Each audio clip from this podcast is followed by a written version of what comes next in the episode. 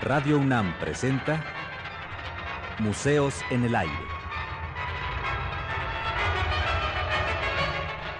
Un programa a cargo de Raquel Tibol, quien queda con ustedes.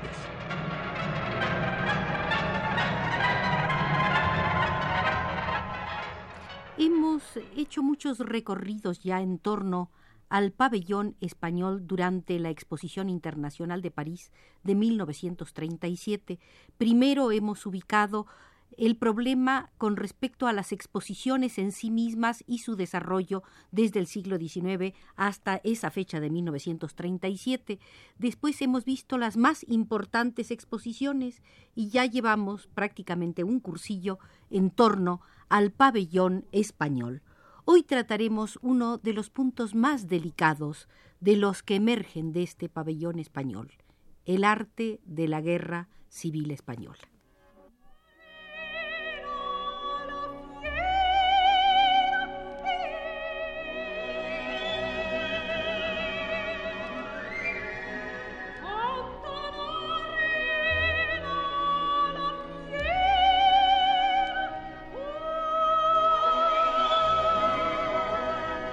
Los primeros estudios hechos en torno al arte de la guerra civil española no podían ser completos puesto que faltaban muchos materiales.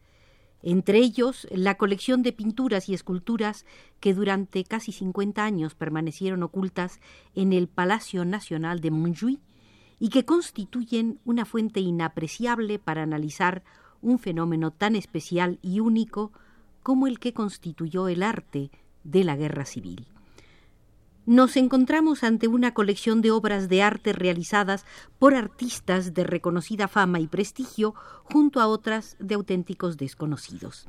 Entre ellos algunos de gran calidad estética, digamos Vicente, Souto, Miguel Prieto, que no gozan de popularidad entre el actual público español, o la felizmente recuperada Luna de miel en Taormina de Gregorio Prieto otros, sin embargo, francamente malos entre esa colección del Palacio Nacional de Montjuïc, pero casi todos eh, con un denominador común, su temática de guerra.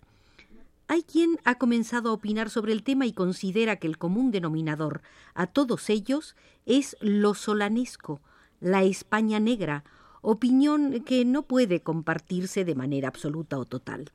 Es cierto que entre los cuadros expuestos en el pabellón español de París se contaron varios de José Gutiérrez Solana, casi todos realizados con anterioridad a julio de 1936, y por lo tanto ninguno de ellos con temática de guerra. También es cierto que dentro de su peculiar estilo, Solana realizó después dibujos y grabados sobre la guerra civil. Pero con respecto al tema que nos ocupa, no podemos encontrar la huella de Solana en ninguno de los cuadros aparecidos en Barcelona. La base para esta teoría es, como se dice, la fealdad de los lienzos que entienden relacionada con la España negra de Solana. Eh, puede creerse, sin embargo, que esa fealdad nada tiene que ver con los solanescos, sino única y exclusivamente con los tiempos tan feos que se estaban viviendo. Aquellos artistas no estaban interpretando la realidad, sino simplemente imitándola. Eran testigos de las escenas que trasladaron a los lienzos. Eh, puede decirse también, eh, o puede hablarse de manera clara, de fealdad en los desastres de Goya, y Solana nació dos siglos después. Efectivamente, artistas como Arturo Souto, Ramón Gaya, Eduardo Vicente, Manuel Ángeles Ortiz, Perceval y otros, nunca hasta entonces habían pintado el horror y la fealdad. Forzosamente su paleta y su pincel tuvieron que cambiar para poder expresar la realidad que vivían, realidad que no podía ser expresada de otra manera más que a través del crudo realismo, en algunas ocasiones con ciertas connotaciones surrealistas, en otras a través del expresionismo, pero siempre con espíritu dominante, la representación del horror de la guerra, con mayor o menor fortuna, la crónica de la guerra civil.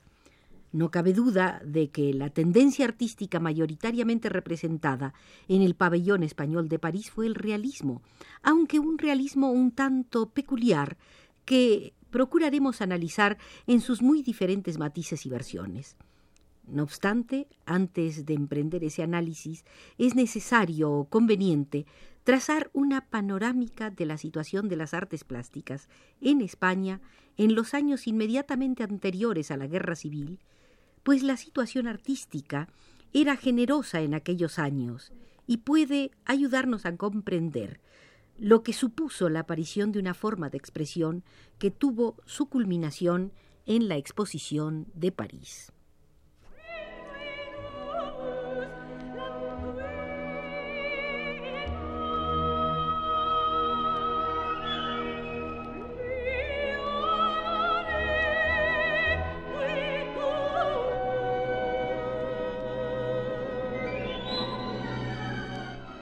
Esta exposición fue como un crisol donde se dieron cita las expresiones más llamativas de la plástica española de guerra. Allí pudieron verse reunidas varias tendencias artísticas con el común denominador del realismo, pero interpretado de muy diferentes maneras que se corresponden con las diversas tendencias que previamente se habían generado.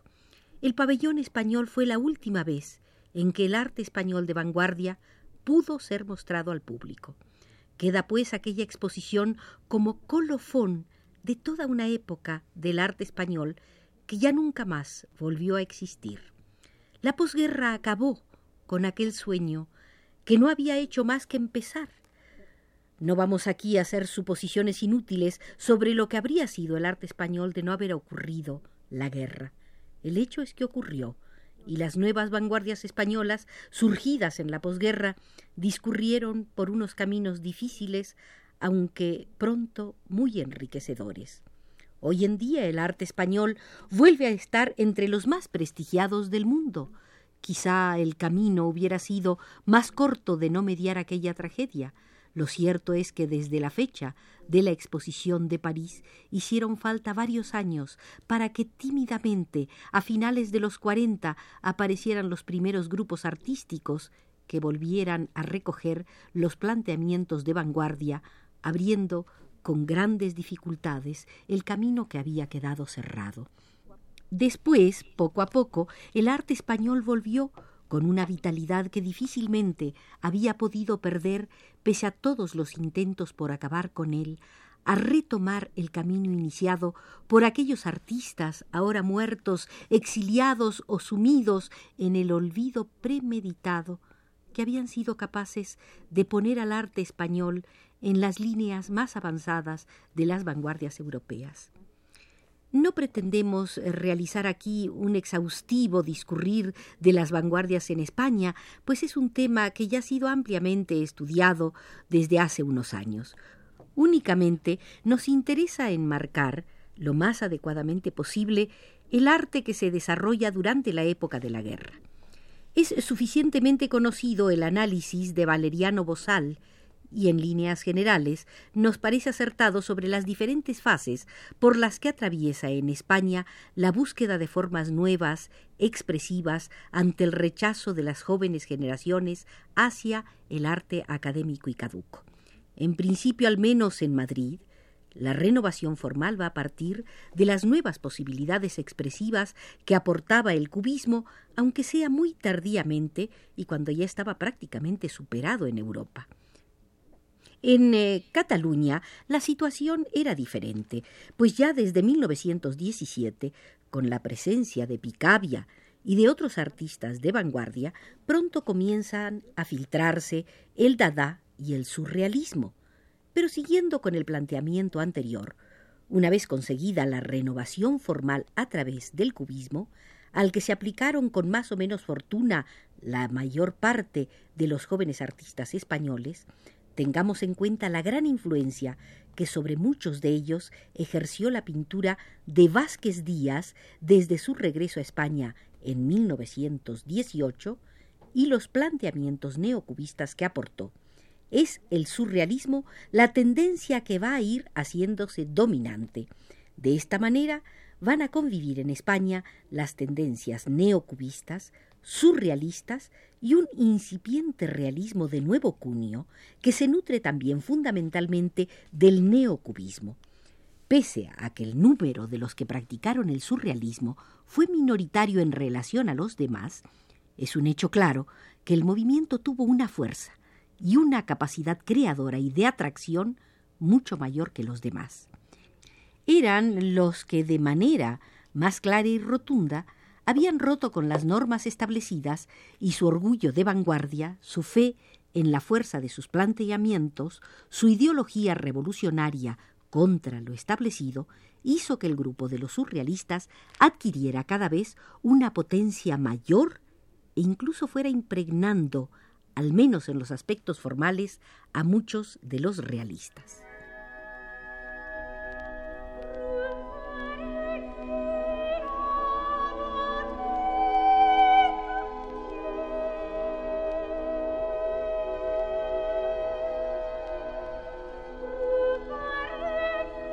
En cuanto al realismo, es esta una tendencia que nunca desaparece, y por supuesto eran muchos los que lo practicaban, aunque generalmente con menor fortuna que los surrealistas. Sin embargo, sus planteamientos eran también de gran fuerza, a tal punto que en los años inmediatamente anteriores a la guerra civil, la situación parecía haberse decantado en dos polos claramente diferenciados, los realistas y los surrealistas quedando fuera de escena cualquier otra tendencia. El realismo, sin embargo, atravesó numerosos altibajos sin acabar nunca de encontrar un camino definido, pues resultaba francamente difícil el continuar haciendo realismo y al mismo tiempo prescindir de las formas tradicionales y del peso del academicismo. En este sentido, es bastante esclarecedor el ya mencionado estudio de Valeriano Bosal y las diferentes formas de realismo que no vamos ahora a repetir. Podemos decir en líneas generales que las artes plásticas en España se encontraban en una situación decisiva para la creación de un nuevo arte y creemos que en buena medida se consiguió, tanto en el campo de la pintura como en la escultura. En cuanto a la arquitectura, discurría por otros caminos, pero fue también una época enormemente fecunda, especialmente a partir de los años de la República. No parece caber ninguna duda de que el hito más importante que marca el avance definitivo de las vanguardias en España es la famosa exposición de la Sociedad de Artistas Ibéricos, cuya primera edición tuvo lugar en Madrid el 28 de mayo de 1925. A ella se adhirieron un gran número de artistas, entre los que no encontramos ninguna tendencia común. Únicamente parece reunirles el deseo de ruptura con lo anterior y la necesidad de crear un nuevo arte en consonancia con las vanguardias europeas. La exposición constituyó un acontecimiento extraordinario en la vida artística y cultural española.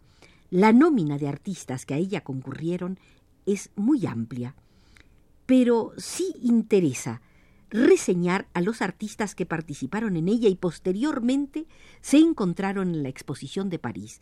Ellos fueron Alberto Sánchez, Aurelio Arteta, Arrue, José Vicandi, Valentín Dueñas, Echevarría, Guesala, Pelegrín, Pérez Orue, Cristóbal Ruiz, Gutiérrez Solana, Tellaeche, Ucelay y los hermanos Subiaurre.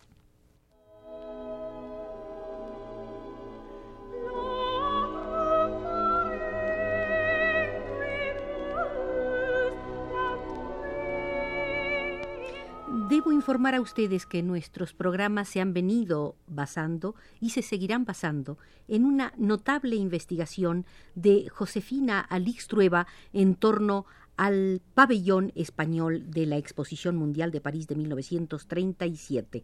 Desde que ella hizo esta investigación, muchas fueron las exposiciones que resultaron. También debo agradecer a Arturo Garro nos haya vigilado desde los controles.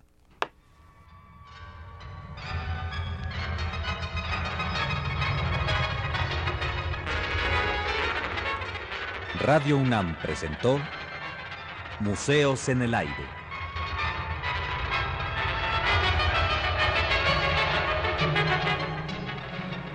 Un programa de Raquel Tibol.